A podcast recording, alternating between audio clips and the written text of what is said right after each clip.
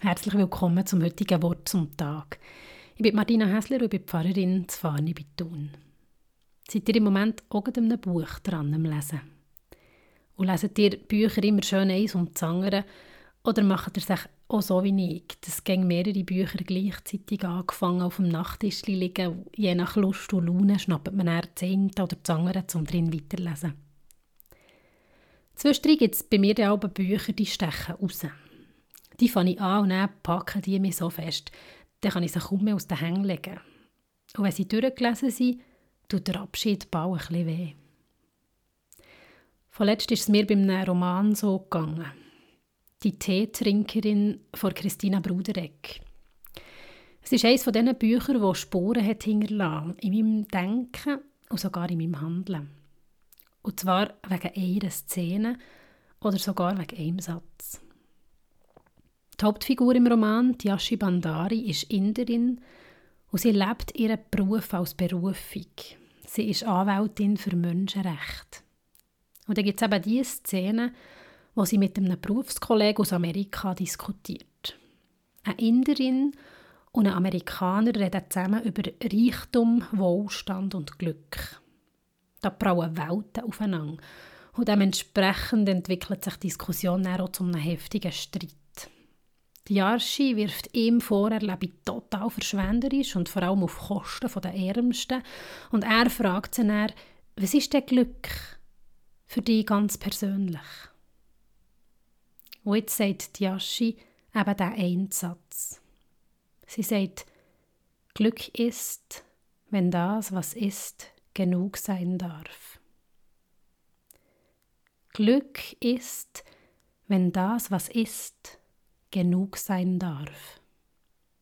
Ich weiß noch genau, wo und wenn ich diesen Satz zuerst mal gelesen habe.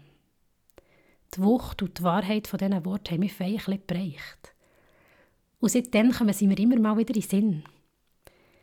Sie sind zwar ein bisschen unbequem, die Worte, aber eben so wahnsinnig konkret anwendbar. Bei mir persönlich zum Beispiel gerade jetzt in dieser Adventszeit. Ich bin jemand, der Adventsdekorationen liebt und was man da alles kaufen könnte.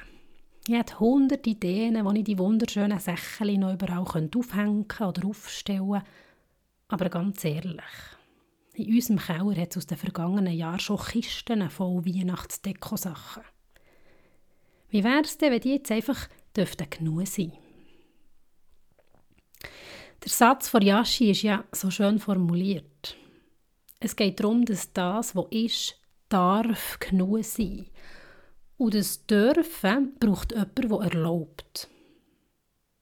Wer erlaubt denn dem, wo ist, genug zu sein? Wie bei allem im Leben können wir immer nur bei uns selber anfangen. Und ich merke, ich will lernen in meinem Alltag, dem, wo ist, grosszügig erlauben, genug zu sein. Es hat genug Kleider in meinem Schaft, die ich anlegen kann. Meine Zeit längt nicht für alles, aber das, was dafür längt, das ist genug. Meine Wohnung ist jetzt genug sauber. Ich könnte meinen Gästen noch ein viel aufwendigeres Menü kochen, aber das da ist jetzt genug. Es wäre schon schön, ein bisschen fleissiger Besuch zu bekommen, aber dass meine Nichte heute da war, das darf genug sein.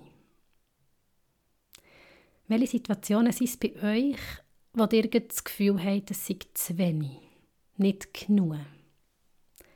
Wo seid ihr herausgefordert, dem, wo ist, zu erlauben, dass es darf genug sein